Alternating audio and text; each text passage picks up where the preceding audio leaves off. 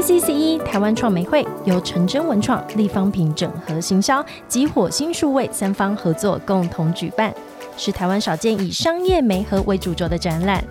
打造 IP 产业合作平台，促成跨界跨业交流为目标，让世界看见台湾原创的坚强实力，建构台湾 IP 产业完整生态系。详情请搜寻 TCCE，立即线上预约限量免费门票哦。十二月三十日至明年的一月二日，在圆山花博争艳馆展出共四天，欢迎呼朋引伴一起来找出属于你的 IP。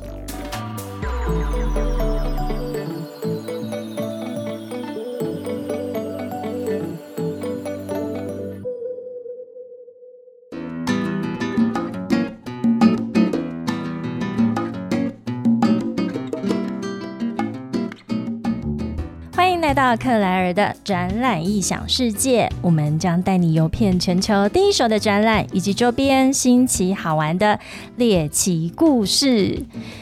接下来的这个系列的企划，我真的非常喜欢，因为每一集我都会请到一些内容创作者，或者是因为我们要期待一个全新形态，甚至还没有开始的展览，所以这个对克莱尔的展览异想世界来说，也是一个从零到一。我们要预想这个展览里面可能会有什么，因为我们之前从来没有展出过。所以今年在二零二二年的倒数第二天开展的台湾创美会，十二月三十号展出里面呢，有一位非常知名的创作者，也就是马吉猫的原创黄志平老师，以及马吉猫的经纪人 C C 来到现场，嗨欢迎。大家好。Hello，大家好，我是 CC。我是志平，喵黄志平爸喵喵爸，喵爸自称喵爸，也就是马吉猫的原创。我们刚刚光是在前期在聊马吉猫怎么念它，所以刚刚喵爸就有很多个经验可以分享了。没有我们的念法都叫马吉猫，嗯，然后有人纠正说呢，应该叫马吉猫。可是我们念马吉猫的原因是因为它本来是一颗马吉变成的，哎，马它本来是一颗马吉，对啊，它就是一颗马吉，所以我们它本来在诞生的那个产品，它是从一个马吉上面诞生出来的。我待会会跟大家介绍一下，它本来是一个从餐厅里面出来的一个呃商品。所以呃，这样子的一个 IP 的一个诞生，其实它前面有一个故事，所以我们光是从念的时候就要念对，因为它在当初的那个背景所产出的情形。对，嗯，要不要跟我们聊聊这一段？直接切入主题。好啊，因为当时其实是一间餐厅，我负责餐厅里面的行销啊、美术啊，还有装潢设计这些东西。嗯，那时候店的名字叫做 Together，就是 Together 的那那个前面的数字阿拉伯数字是二。二二 G T H together，Together 这样子，嗯嗯，然后是一个专门卖吐司的一间轻食餐厅，哦，下午茶、嗯早餐、下午茶餐厅。然后那时候我们店里面有一个吐司的产品叫做马吉花生厚片，就是吐司上面放了九宫格的九颗的那个白色的马吉这样子。那是我们在卖这个商品，然后这个商品的那个海报，其实当时我们推出这个商品的时候，其实卖不好了，准备要下架，然后我们就在。我啦，我就在那个海报上面，其实真的就是死马当活马医，就在那个海报上面那九颗马吉那张照片啊，嗯就用签字笔画了九个猫的表情符号，嗯哼。就这样子而已。其实它它的诞生就这么的奇怪。但是说穿了，就这么的简单的一个对然后故事当天下午那个产品就爆单，因为它是放在我们那我们街边店嘛，嗯，然后海报就放在那个骑楼就是门口这样子，然后经过的那个什么上班族啊、女生啊，就看到说啊好可爱啊，这个这个这个猫的那个吐司我想要买，嗯，然后进来每个都点我要猫的那个吐司，根本就没有人在在管它叫什么名字，呃，什么花生白玉吐司，这个白玉花生花后边那个就不不重要了。不重要，猫的脸的那个吐司。然后点完，他们都大失所望，就因为那个拿到的那个吐司上面根本就没有猫脸。啊，因为那个海报上面是我用签字笔画的，跟 产 OK 品事实不符啊。OK，嗯，但是因为这样子，从那天开始就那个产品就爆了，变爆品，就爆品，嗯。然后一直在我们店里面都是一二名销售量，就因为这只猫这样子。OK，所以从那个对时候开始，你发现这只猫好像必须要被正视。对啊，我后来就把它等于说正式长了手脚，那时候的那个海报的样子，跟现在马吉猫样子还是有出入的，嗯不太不太像。只是确实我是因为猫脸让这个商品红起来哎、来。你当初的那个原稿还在吗？有啊，我那个好像照片还在，在在还在。有我前阵子还有还有媒体来采访，有请我们来提供那个原稿。嗯哼，对对对，嗯，因为这个故事它其实是有一点呃，就是非常的不经意，非常的偶然，然后也让你发现到原来一个 IP 的创作，它可以带来后面所带来的商机。对啊，这个之前我们那个店有其他的角色，有其他的卡通角色，而且都是我非常用心的去规划跟设计的。啊，到现在都没有红过。然后，然后那个猫就我随便画的，然后我觉得那个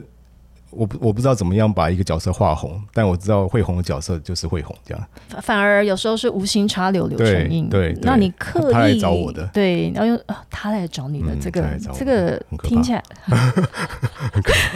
是就就是好像有一种命运已经写好的剧本了哈，当然你你刻意要去画它或规划它的这种 IP，有时候倒是没有你想象的那个效果。那马吉猫就对这样子的诞生了，从二零一三年至今，哎，其实也已经要到第十年了。明年第十年，明年十岁，嗯，所以它的这个外形是一个白白胖胖的小马吉。然后我们刚才也听到老师他所分享的这个故事，那所以它是从一个餐厅诞生。那也因为它是不是这个马吉的这个原型，所以它的整个猫设人设啊，嗯，猫设，你帮他所设定他的星座也好，或者是他的嗜好、他的兴趣，还有它的那个啊、构成，嗯就是它的成分。成分。你知道它成分就是我们抄那那个马吉的 后面的成分名名字那些糯米。糯，它还不是糯米哦，它很特别，我们是找海藻萃取物。海藻萃取物出来的一做的一。个马吉，对，嗯嗯，就是一些就是原本那个食物包装后面的那那个成分表，我们把它抄上来，就变成马吉猫的成分，这是马吉猫加上想象力，原料。对对对，对它的原料好，所以它的我们知道了它所诞生的那个时候的背景，所以这只软 Q 疗愈的小白猫，想要请问，哎，所以喵妈跟 C C 你们是有本身是猫迷吗？呃，我以前养狗，还养了三三只还四只狗，我都我都没有养过猫。可是我们办公室的设计师，所有的设计师都养猫，所以 所以他们画猫画的很有感觉。，对，那尤其你现在又担当一个重责大任，就是马吉猫的经纪人。身为他的经纪人是什么感觉？以及你从什么时候开始接下这个任务？其实我们在他诞生的时候，我们就已经把他后面的一些规划都已经预估好了，因为我们。应该说，我们的诞生历程跟台湾大部分的插画家的过程不太一样。呃，我们现在知道市面上比较多爆红的，它是先红起来，后面有不断的商务的机会，他们才开始准备嗯哼，怎么去跟商务连接，产生商务的变现。可是我们在马吉猫还没有红之前，我们就已经把它规划成它是一只要跟商务来做结合的 IP 角色，所以它的第一个舞台就是它的主题餐厅。所以我的经纪人其实从它诞生第一天开始，我就准备要把它卖掉，这样子 好好帮我们赚钱这样。但是我们的规划是比较长线的规划。哎，这长线的规划就是当初二零一三年他这样子呃不经意的诞生之后，那就开始去想他的这个商业模式。他的这个故事，或者是说你要怎么做一个短中长期的一个规划，他的诞生是非常不经意，然后要说喜欢他的粉丝也是在不经意的一个地方认识他，但是从一开始不经意的开始之后，我们就开始变成很有计划去规划它。比如说，我们当时在他还没有很知名的时候，我们就会去把他的形象去跟很多公益团体做连接，嗯因为我们认为就是在跟公益连接的过程中，可以去帮助公益团体，无论是从商品还是从行销上面，给到一个很可爱的工具去应用。那我们也可以透过公益团体去把我们的一个形象也不断的去传播出去。对对对，那这是我们刚出道的时候，我们做比较多的一个跨界联名的。但是其实，在我们出道没几年，我们第一个比较大的行销事件就是跟台北捷运合作，嗯，那算是我们一个比较大在台湾市场比较大的一个突破了。是的确，因为捷运每天所载运的人数这么的多，那对能够在捷运上面让这个马吉猫的彩绘列车上上路上线之后，那我相信这也对马吉猫本身是一个很大的里程碑。对，对因为当时其实我们去做合作的提案的时候，我们知名度还没有到非常的高。当然，我们我们又想了很多很多的方式，可以去解决台北捷运当下需要我们的一些痛点。嗯，所以就用这种方式去跟他做了一个。最初步的合作，那合作之后，我们发现其实真的有很多效应在不断的发生，特别是台北捷运有看到跟 IP 联名的一些效益，所以一直到现在有了主题彩绘列车嗯哼，这样的一个，对我们来说，我们觉得一个是非常大的一个曝光点。对有这个在提案的过程当中，我相信应该是也有很多的 IP 在互相竞争。其实当时没有哎、那你解决捷运的什么痛点？台北捷运的什么痛点？敲应该是说，我们在这之前，我们经常有去日本旅游。嗯那我们在日本旅游的过程中，其实我们就是有职业病，我们就一直会去看日本它是怎么去运用 IP。呀，因为其实黄老师之前有讲一件，哎，还我还蛮认同的事情，就是说一个国家对外最大的面门面是公共交通。嗯，因为大部分，比如说我来到日本，我是不是经常会接触到它的汽车、公车或者是地地铁，铁？嗯。你，从下飞机到对。你要到的那个定点，你一没错，只有交通在跟你沟通，当地的人跟你讲话你也听对你不太会，嗯，跟对人之对，间一定是沟通。公共的这些标语啊，在跟你。那你去日本的时候，我们发现日本很善于运用这个公共交通去帮助他们国内的 IP 做曝光跟是。文化的结合。嗯。我们当下就查了很多台湾资料，发现其实台湾大部分的公共交通甚至公部门都在找国外的 IP 合作。嗯，那我们当时就说，诶，那有没有机会我们去跟他讲说，可以尝试跟台湾本土的 IP？因为其实我认为很多海外的游客，他其实比较希望可以透过公共交通这样的一个场域去认识台湾有哪些可爱好玩的 IP，、嗯哼，甚至在台北捷运在买一些旅游的纪念用品的时候，他发现哎，诶怎么都在卖 Hello Kitty？啊，这很奇怪，对不 对？被你这样子一讲之后，我对，发现因为很多日本游客来台湾玩，就像我们去日本玩，我们想要去买日本的一些当地限定的 IP 的是周边嘛，嗯，可是你会发现很多的不同的场域。公共的一些场域都在卖海外 IP 的东西，嗯可是我是一个日本人，我来台湾为什么买 Hello Kitty 回去？他应该也很困惑。就是我想要买这边代表性的，无论是在这个景点的特殊的 icon，或者是对啊，它的内容，我们自己呃台湾自己产的内容，但是我来这里竟然还买到 Hello Kitty，我先补充啊，就是一个观光客，其实一来到一个地方，认识这当地的文化，第一个就是透过刚刚讲的这些交通运输的过程嘛，整个的那个宣传。嗯，然后我们台湾基本上在这一部分非常的薄弱，就台湾的文化内容部分，除了飞机上面可能会有一些可能观光局放的那些内容，而且被你一讲之后，我想到嗯。我们的飞机的彩绘也是 Hello Kitty，啊，对啊，哎，长长 没有，最近上那个皮卡丘，皮卡丘啊，皮卡丘，但就是不是我们的，资产的我我们大概是那个日本的第五岛吧。嗯，对，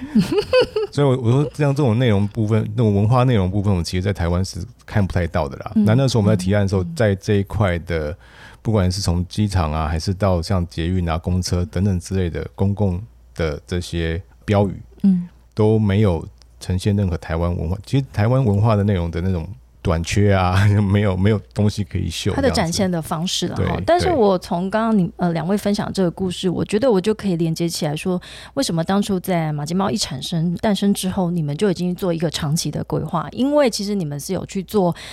海内外无无论是。台湾或日本啊，哈，或者是国内国外这个 IP 它经营的，以及从哪一个面向，你希望它怎么样被呈现？那也因为你们刚刚提出来的，我觉得对啊，为什么以前我们的这些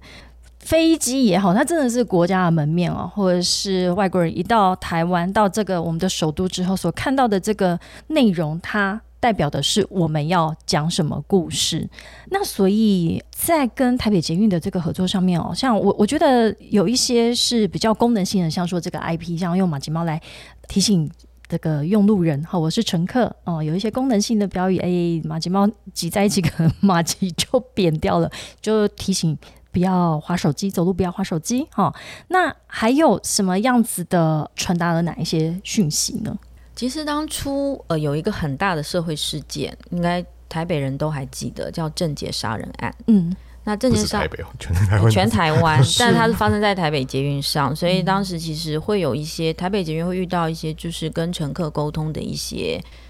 障碍就是他不知道如何去跟乘客沟通，说：“哎，我现在台北捷运还是很安全舒适的。”嗯，这件事情，因为可能在沟通过程中，他们非常害怕会遇到一些反弹，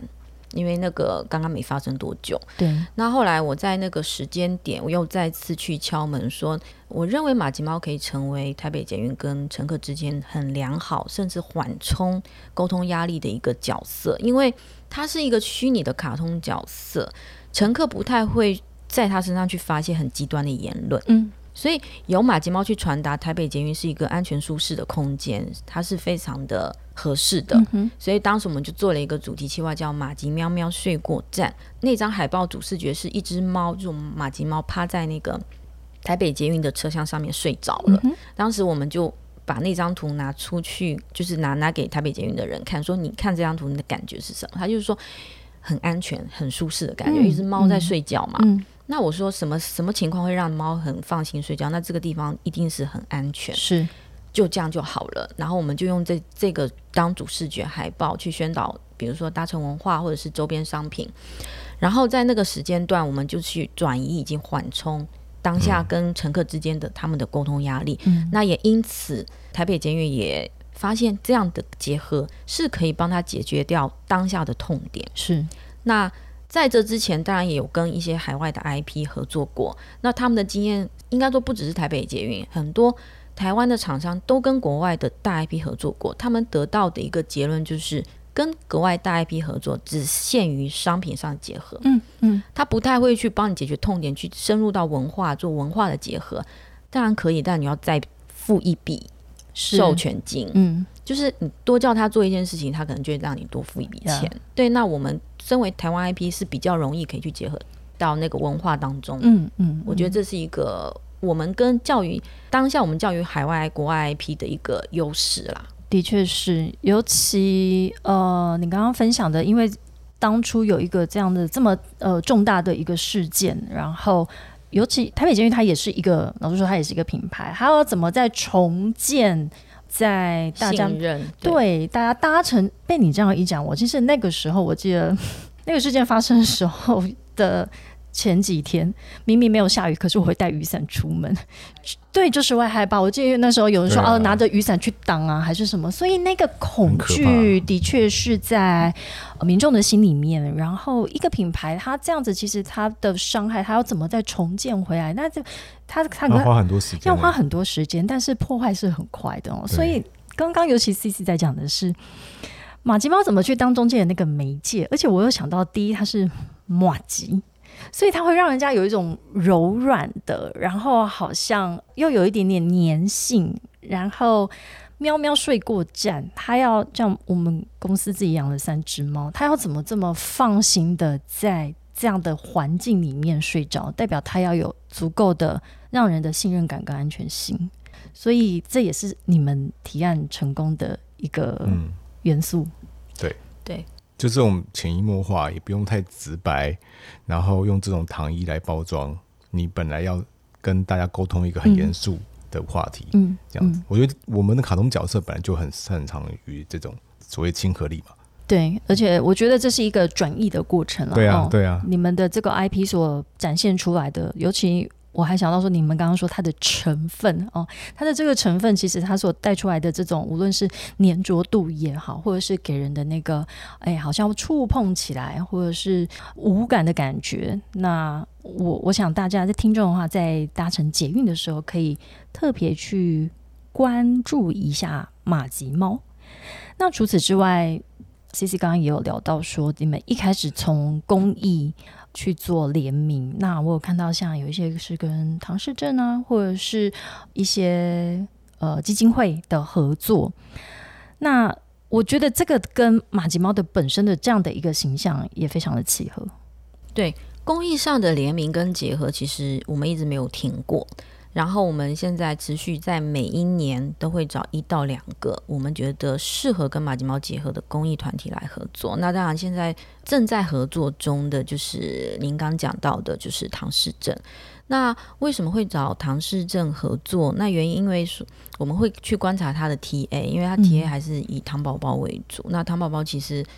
他比较大的特点就是他其实在心智上面的发展会稍微迟缓，心智跟动作上都是啦，就是他会稍微比呃正常的人会稍微反应慢一些。那因为我们认为就是马吉猫跟公益团体结合可以。我们又回到说，解决到他们什么痛点？嗯，呃，因为现在公益团体他们的遇到的问题就是，他们现有的粉丝群，就是有真正的关注到公益团的粉丝群，年纪年龄层还是偏大一些，偏高。嗯嗯，偏高，或者是。本身自己家庭里面有这样的一个人群，他才会关注到这个公益团。比如说我的我的孩子就唐氏症，嗯，我身边的亲戚是，我才会来愿意关注这个这个团体，或者是来捐钱。可是他们其实非常想要突破这个人群，就是应该说会捐钱的那部分的粉丝啊，他们非常的铁，你不用去做一些诱惑性的行销活动，他就会非常主动去做公益。可是我们要影响是还不太了解。的那群稍微年轻一点的族群，比如说年轻的妈妈或者是年轻人，可是这个族群如果他身边没有这样的一个类似这样的唐氏症这样的族群，他们就不太会来了解。那可是跟 IP 结合是可以解决一些针对这个人群的一个吸引他们进来。因为我们可以用很多，比如说公益的捐款的礼赠品，嗯，把它跟马吉猫做联名，那他们会因为先看到可爱的礼赠品，嗯，来捐款，嗯，那捐款之后，他其实就已经跨到了这个公益的门槛里面。然后我们第二步再去告诉他，我们这个公益团体是做什么的，嗯嗯，他关心的族群是什么，我们需要你什么样的帮忙，因为他必须现在年轻人必须要先看到他感兴趣的东西。比如这个东西是我喜欢的猫，是是我喜欢的马吉猫，是我喜欢的可爱的东西。对对对，所以我们其实是把我们马吉猫成为他们跟他们公益行销结合的一个比较有力的工具。嗯哼，我们用这种方式去跟公益团体来合作。所以看到的是马吉猫的这个 IP 会在礼盒上面，跟他们的这些公益团体，它可能每年由这些糖宝宝所制作出来的烘焙物。然后在礼盒上面去做整个的联名，这样的也带动销售的同时，也让社会大众更理解这个族群。我觉得有，因为我自己有一点医学背景然后，所以我觉得有一个更重要的是如何让这些糖宝宝或者是讲身心障碍者好了，怎么样也走入社会。不要让他们觉得好像是被隔离开来的。那所以马吉猫好像也在这中间当这个沟通者。沟通者，对啊，对啊。嗯，我觉得我们的卡通角色就是缓解这些所谓一些很严肃的一些议题，嗯，还有这些文化的，就原本他们既有的那些包袱，你知道吗？这种公益的议题，大家都很严肃，都。甚至有些人是害怕跟排斥的。哎，被老师这样一说，我觉得会有时候，我觉得这是双方了。一个是说，可能这些身心障碍障碍者要回归社会；，另外一个是，其实可能我们也想要去接触他们，但是我们不得其门而入，或者是我们也不晓得怎么跨出那一步。对啊，嗯，甚至有些人是害怕跟。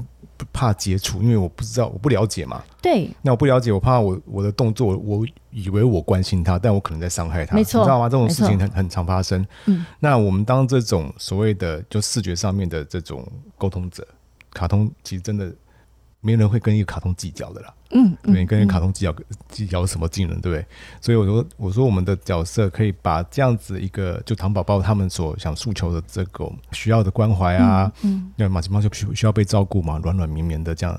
糖宝宝也是需要被照顾的，被关心的。那我们这样子同同用这样子的方式去转述跟比喻。那你就会比较容易接受，嗯，而不是很写实就把宝糖宝宝给搬出来，那你人家也会觉得你在消费这些人呀，也是。对于太直接，很多事情太直接就不好处理了。哎，所以马吉猫它也身负的这个社会企业责任哦，它的这个角色的多元性的发展，当然有 CC 的身为经纪人的这个给他规划，身为喵爸就是你身为他的这个呃创作者哦。他在这样的不经意的诞生之下，之后在长期的规划，那一定会搭配着你的创作里程。它的诞生如此的突然，或者是这么的不在你的生命规划中，你接下来的这个人生好像就跟他绑在一起了，那真的嘞，绑了九年，还是接下来会绑一辈子？哎，有可能。那你在身为我想要请问的是，你身为这个以创作者，你你现在你的呃你的这个角色的马吉猫，它怎么影响你的生活，以及你要怎么在注入你的创作的这个全员、你的 idea，然后跟他共处相处？现在我把他当儿子啦。哦，他是男生是不是？哎，对，哎，终于知道呃，哎，性别认认同，还还是要稍微设定一下，但是我但他不男不女，他他的那个演绎部分其实没有很分男女，嗯。他有时候会扮女生啊这样子，像那个他在捷运上面那个代言那个什么讲那个孕妇的哦、他也穿孕妇装，对他他都 OK 啦，因为他是一个食物嘛，没有在分性别的，但很中性。我。还是要一个基本设定，他是个小男生这样子。嗯然后那我们在设定它，其实本来就是从餐厅开始嘛，嗯。从餐厅就是商业应用，所以我们在其实创作部分不是单单对我来讲，不是只有绘画这一部分而已，就画它的这些图文内容或者是漫画，那还有包括像刚刚 C C 这边所讲的，跟商业上面的结合，异业的跨界结合，去发挥马奇猫原本的特性，嗯。还有它的性格，嗯，这也是创作之一。是就是其实我们在讨论马吉猫个性的时候，其实是设计跟业务一起去讨论的。嗯就是我这边画出来，你这边也要办得到。呀就是他，你也要去找到可以发挥他这些性格合作的这些对象。的可能性其实，包括、嗯包括我们自己餐厅也是啊。当时我们自己的餐厅就是他一个最大的舞台啊。嗯，那餐厅所代表的呃所接触的人人群，就是那些上班族啊，那些白领啊，女生最居多，女生居多。假日基本上都亲子团。嗯那这些小朋友所看到的马吉猫，还有这些上班族看看到马吉猫，给他带来的那种呃那种那种下午茶疗愈嘛，对甜食嘛，忙里甜甜的对对对，嗯这种慵懒嘛，就是忙里偷闲，这种懒懒的，其实一直在不断的建立他的个性。嗯大家对他的认识，跟他对他建立的这些情感，就是靠这些所谓的生活小事堆积出来堆积出来的。然后可能在外面又看到捷运上面所表现的那些内容，然后还有这可能在公益团体上面遇到他，甚至后面出了一些周边商品，嗯慢慢的开始一直在围绕着这种陪伴啊，然后亲和力高的啊，然后慵懒的啊，轻松的这样子一个慢慢马吉茂的性格就一直这样不断不断的就一直嗯到现在。其实我们现在创作的东西也是一直在围绕这些。记得当初看到第一个周边出来的那个感觉吗？周边，我们第一个周边是什么？第一个授权还是第一个周边？都有好了，都是。那第一个授权呢？其实第一个授权是厂商来找我们，那个瞎猫碰到死耗子，但是 就是马吉猫也经典的对。马马吉猫也不有名，也也没有任何知名度，甚至嗯捷运的案子好像都还没开始哦，嗯就只有在餐厅出现而已。嗯，有一个做那个蓝牙喇叭的一个厂商来找我们，蓝牙喇叭，蓝牙喇叭、哦 这么山西这么跳产品，对嗯哼。山西产品来找我们，原因是因为他拿不起 Hello Kitty 对。他的授权太高。破了。破麦嘛，嗯。对这个案例我们都都永远讲不完，这样因为嗯都每次都爱讲。嗯。因为呢，这个厂商确实，就我觉得在商言商啦，呃，贵人拿不起嘛，找一个类似的这样，就是这种心态，然后透过朋友关系找上我们来找马吉猫，他们就希望他的那个蓝牙喇叭的那个商品上面能够多一些图案元素，可爱一点，然后可以接触到年轻女性啊这种、嗯这种年轻族群这样子去销售。嗯但是那时候其实我们开始是拒绝的，因为我觉得跟马吉猫应该说我帮不了他啦，到时候你卖不好，到时候反过来还是要来怪我们。嗯嗯然后我们其实就像我刚刚讲的，我们在创作马吉猫的这个核心精神跟我们业务一定要是一致的。嗯那马吉猫要亲子，要能够呃就是解决某些亲子上面的一些问题。嗯然后那时候我们就跟厂给厂商建议，如果你的蓝牙喇叭能够变成一个所谓的亲子玩具，而并非蓝牙喇叭这样子有一个商品，因为蓝牙喇叭说真的，我都卖年年轻人的嘛。嗯可是马吉猫卖年轻人，我觉得不是很有信心诶、我们那时候经营更不是年轻人啊，嗯哼，不是所谓年轻。你很明确知道你的 TA 是，谁了。我我们要经营的 TA 是嗯哪样，那个样貌是什么样子。虽然那时候我们还没有名气，可是我们就是要往那方面去去创作、去经营它。所以我们那时候那个业务就提出的方案就是，你必须把你的商品变成亲子商品，嗯，然后最后它变成一个在浴室洗澡的使用的蓝牙喇叭，哎，OK，就是安抚小朋友的变成了一个妈妈眼中的安抚工玩具。对。它其实已经功能性不只只是蓝牙喇叭，对妈妈在购买它的时候，她看中不是它声音有音响有多好啊，嗯多防水啊，她看到是说，她看到的画面就是它可以帮助妈妈去安抚小朋友的情绪。在洗澡的时候，有的小朋友不喜欢洗澡，是他就会闹嘛。嗯然后在妈妈独自开车送小朋友去外面玩或者上学路上，小朋友没办法乖乖坐安全座椅，他就会把蓝牙喇叭贴在车窗旁边。其实车子是有音响，对不对？车子可以对，他放在耳边很轻的放嗯音乐，嗯可是那个其实因为我们做的那个蓝牙喇叭样子，它那上面有一只猫的小公仔，它是可以、小朋友可以去转它，嗯，然后还有配那个图案那个，不是有那个七七彩灯，很怂，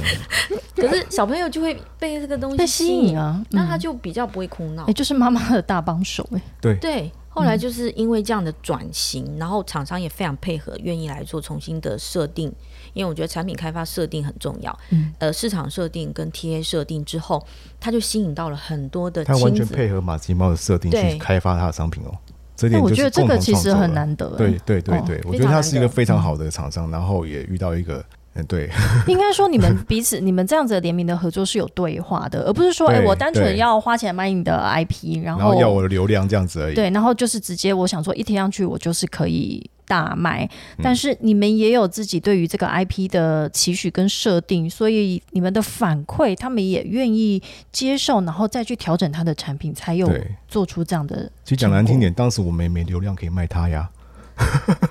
我们当时还没有红啊，IP，就是这样慢慢经营起来的啊、当时我们也没有流量可以卖它去嗯。那个啊、但是我觉得，如果愿意改变商品，就是依照角色的特性去发挥你那个产品的功能。其实我们重新定义了商品的功能，嗯，它最大的改变是什么？你知道吗？它价格翻了三倍，哇，五百块变成一千六百八十块在卖，然后一年卖一千台的，嗯。顶多啦，在网络上面卖只，他说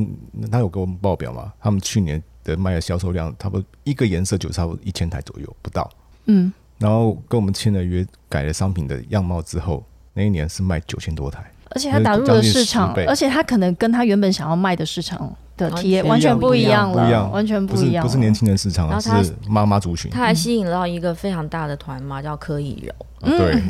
柯以柔因为看到了，了，所以他主动来开团，他整个销量就破表。嗯。那反正我觉得这虽然是我们第一个授权案，可是却这个故事其实我我觉得我们运气很好，就是遇到第一个被授权厂商，他也是一个好厂商，他愿意嗯做一些调整跟改变。那像这样调整改变，说实话，在台湾很多大厂商都没有这个勇气，是的，或者说他觉得这样他无法预知调整之后要面对的市场的变化。嗯，所以他嗯不敢。嗯那我觉得这个厂商真的就是一个对我们来说是一个很好，应该说对对所有的 IP IP 的品牌都希望可以遇到这样的厂商了。的确，所以一个人 IP 的诞生，以及他能不能够活得久，能不能赚钱，哈、哦，他要经历的事情非常多，他要面对的重重的困难。所以，我们终于拉回到今天的主题——台湾创美会，在这样子的一个展览、展会活动里面。台湾创媒会跟其他的可能我们比较耳熟能详有其他类似像 IP 展，呃，就哎或者授权展里头，他会参加的人或者是来看展的人会比较不一样。那这一次马吉猫也会来到台湾创媒会，你们希望在这个展会里面遇到谁，或者是你们希望呃展现出什么样子的样态？其实我们哎、我们是几几年开始参加展览的？二零一五吧，一六一六一六，其实我们二零二零一五一六呢，我们就开始非常踊跃的在疫情之前，大陆授权展、上海、深圳，嗯。我们都有去。每年香港、日本日本东京，其实我们每年都会至少参加三场的授权展，嗯。所以我们算是比较早去接触这个展览。那以往的经验就是，我们跨出去做这些展览的目的，其实对我们来说，海外我们比较想要遇到的精准是 TA，我们期待的是代理商。嗯哼，就他可以带着我去他当我们当下那个，比如说大陆市场或者日本市场帮我们做代理的业务的一个合作嘛。那当然，其次就是希望可以遇到 B 端的一个不错的被授权厂商。嗯，后来因为我们其实都是跟着就是文策院或者是台创台诶、一开始台创了，台创啊，对台创那个是那个文博会嘛，台创还有联合报，这都是有一些单位把我们整个台湾 IP 把它做一个整体的一个台湾品牌对台湾去馆海外展示嘛。嗯那这是我们以往的授权经验。当然，我们在那个展览经验，我们在展览过程也遇到了不错的合作厂商跟代理商，嗯这是我们的收获。目前大陆跟日本的，我们都是在展会上面去认识的。对，那。回归到现在，就是台湾的，我们想要与其实，在台湾来说，我觉得主办方这边其实前期有跟我们沟通，其实他要达到最大的一个目的，就是告诉台湾市场，台湾 IP 长大了，嗯强壮了，大家可以除了海外 IP 之外，可以花点时间或者用用这个机会来了解我们现在台湾 IP。嗯目前我们是有多茁壮，嗯然后我们的状况是什么？对，每家 IP 百花齐放嘛，是每个风格都不一样，贴都不一样。那当然，对于我们个体 IP 的个别的这个业者，我们当然希望可以遇到不错的 B 端的被授权厂商的资源。对，那这是我们期待要的一个合作机会。对，所以在这样子的一个很难的，我觉得也要有主办方他们去整合，因为一个展览的策展，其实它的细节跟它的 前期准备非常多。我现在看到主办方在那边已经就是肝都要爆了哈，皱眉头，而且前期其实要沟通非常多的关系人哈，什么参展商，然后以及要去传达这样子的展会跟其他的。展览它的差异在哪里？那所以台湾授权创媒会是在今年的十二月三十号，而且它会跨年跨到二零二三年的一月二号，展期总总共有四天。相较于其他的这个授权展览呢，我们这个是呃一个 B to B 的展览，所以希望在呃里面的所有的内容创作者会遇到的是，希望是代理商或者是、这个买主，那直接在里面去做很重要的一个媒合的动作哦。那的确也要去展现说台湾的这个。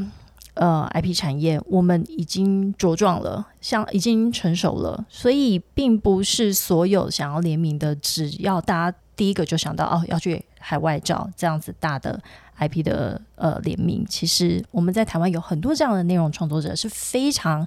呃乐于也积极的想要来做合作。那除此之外，在这个展览里面还有很多的趋势论坛哦，而且我觉得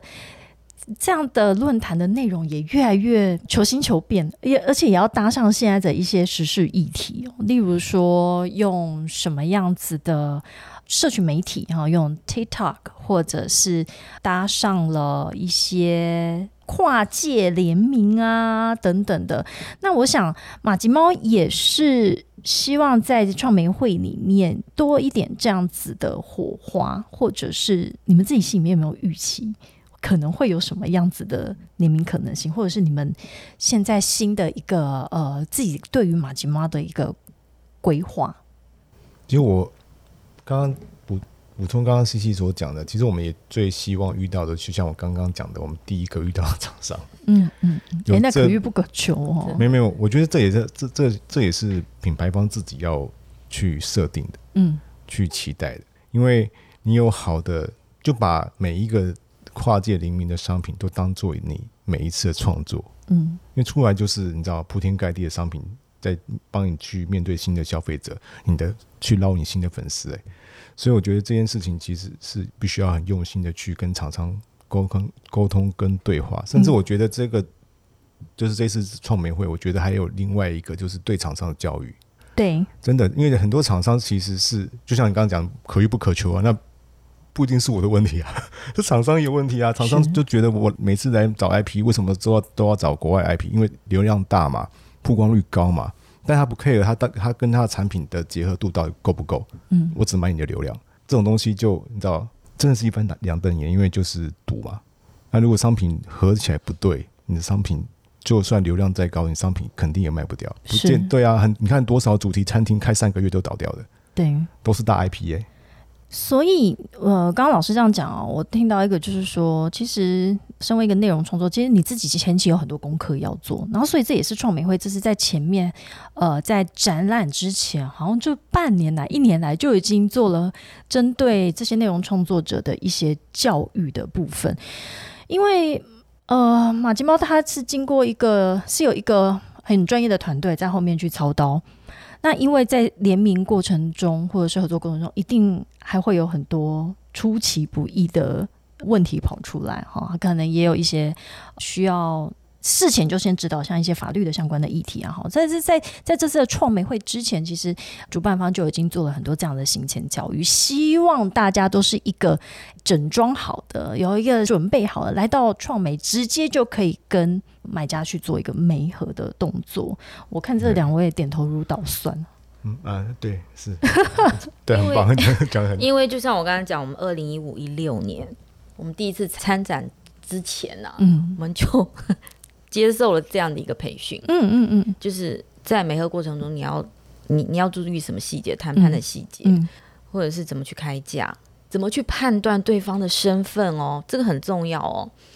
你你会你觉得他是被授被授权厂商还是代理商？嗯，刚开始我们都分不清楚，不知道他身份是什么，甚至他说他是被授权厂商，其实他并不是，他只是代工厂哦，他只是帮迪士尼去。代工的工厂，可是他说，他说我是拿迪士尼，我是拿，可是我们刚刚出去的时候，我们根本分不清楚。可是这个身份要分清楚是很重要的，因为你就不用浪费时间在不对的人身上聊太久，是结果聊半天，发现人家只是工厂，他根本没有要拿你授权，嗯，他所谓的只是别人拿了授权放在他工厂去生产。那这样子的这个代工厂来这边跟你聊，他的目的是什么？看我没什么东西要发给他做啊。他是来，他是来接单的，他是来找商机的。对啊，对啊，没有。所以我说这种东西，其实当时我们真的没有人来教啦。应该说，我们当时也没有这样子的培训，嗯，没有没有这样子的媒合会啊，或者是什么这种论坛。我们当时就是小范围、小范围就是应该说厂商的教出来的，被刁啊、被骗啊，这样子慢慢、慢慢、慢慢累积出来的经验。那也就是要就是要缴学费啦，老实说，而且参展我这样听起来哦，因为。我访问来宾当然有非常非常多的产业别展览这件事情，虽然有人可能可以一些经验传承，但是真正你到现场去哦，你就是要每年这样子一直累积，因为这个对话的过程有时候是教不来的。实战就像 C C 你讲说，你要怎么在几？因为而且展场时间就是这么的短。对呀，对呀。我能够花多少时间？我难不成我可以跟你聊一个小时，然后坐在那边喝杯咖啡吗？但是要怎么在问几句跟呃关键的问题，就判断出他是什么身份？这个完全是经验呢，没错啊。所以我说有这种实战经验，因为之前我们还有海外可以去啦。嗯，那现在因为这两年我们被封在这边很久了，嗯，对。然后现在刚好台湾呃也开始热这些这个话议题了，然后这种商业模式也慢慢开始起来。我觉得 IP 的成熟，我觉得内容一直都很成熟，内容一直都很厉害，台湾内容一直都很强。那但是商业的合作手段还不成熟，就大家都很弱，都很菜。嗯，那我觉得透过这种所谓的展会或论坛，或者是像我们这样子的这种传播、授课等等等之类，把这种知识传传出去，我觉得成熟速度越快，那这种市场就越快就建立起来。嗯哼，对，那海外 IP 跟国内 IP 的比例就会开始平衡。嗯嗯嗯，对，那个差距就会越来越小，越来越小，越来越小。刚刚你都自己提出来讲说，这两年大家都哎快三年了都出不了国，对啊。哎，这个疫情有没有加速或减缓台湾的 IP 在台湾市场发展的状况？我意思是说，像今天这三年大家都关在这边，那会不会因为想要促进一些买气，所以来找台湾 IP 的比例变高啊？觉得还好，还好，还好，因为我觉得那跟在哪边都没有都一样啦，因为主要看就是这个商业的模式到底成不成熟嘛。嗯，对，不管是买家还是卖家，就对这方面的那种合作的态度跟想法是不是已经成熟了？那市场需求一一直都有啊，但海外的攻势一直很猛啊，对不对？这几年你看鬼灭这两两年风来鬼灭天竺鼠车车，动不动就是海外一直不断输输入进来啊。可是台湾重点是台湾输不出输不出去哦。嗯。台湾是出不去的，但进来很快哦。嗯，就是真的飞不出去，然后 IP 也很难出去。对，那所以现在全球也几几乎都国境开放了。你觉得创美会以及说国外的这些展会，它未来还会不会是你们在帮马吉猫在规划它的生涯规划的一个活动？会啊，会参与会会会，国内的或国外我们都这一定都会参加。这一定是我们那个很重要的一环节，因为我们其实在，我们在讨论，我们刚刚不有说有分享，我们其实对马吉猫有个中长远的一个规划。那我们最长期最应该说我们最梦幻想要给马吉猫赋予的使命，就是让它走出台湾，嗯，走到国际。嗯，因为刚刚其实讲讲说，你去日本，你想到 IP 是什么？Hello Kitty 嘛，对，你去美国迪士尼嘛，像芬兰啊什么，其实都有所谓的国民 IP 嘛。是是无所谓国民，就是海外的人看你这个国家，你想到的 IP，、嗯。其实现在看到台湾，其实没有马上、马上想出来，有很多，但是没有一个比较代表性。但我们对我来说，奶茶，对 食品啦、啊 食物啦、食物啦，那我们能不能哎、珍珠跟走马？吉好像对啊嘛，这珍珠奶茶对没？你去问哪个国家都珍珠奶茶，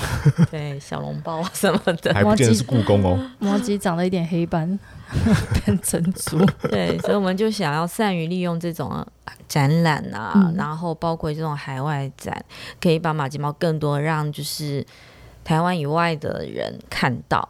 对，这是我们比较对，想展览还是一个非常重要的一个媒介。对对对，这两年有参加线上展吗？哎有哎，日本。啊，你觉得效果怎么样？还是有差啦，没关系，每个人的反应都一样，我只是好奇问一下而已，就是没有见面真的差很多，有是不是差很多？没有见面就隔着一个屏幕，感觉好像网友在而聊且日本人就已经够那个距离就够遥远了，然后在线上就遥远到一个不行，对啊，不行。完全无法读心。而且会不会就是你讲的那种，你要在三个问题之内判断，然后又隔了一个线上，就更难判断了。其实，在疫情间啊，来会来的真是有真的需求的，这一点倒是还好，就不会有太多微博、嗯这种人减少很多。嗯但是真的就隔那个距离，你要尤其是日本啊，嗯嗯嗯，就已经很难搞的，对。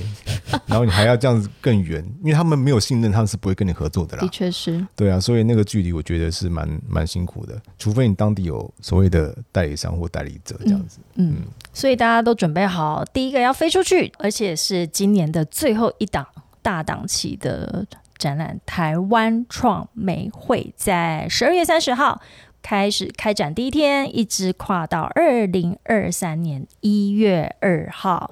我们今天非常高兴邀请到马马吉猫我告诉你，我刚刚听你讲，有时候也是马吉猫。马吉啊，马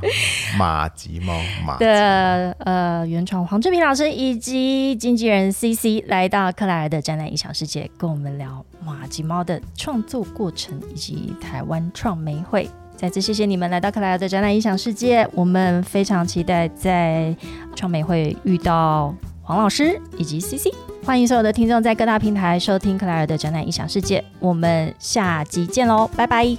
拜拜，拜拜。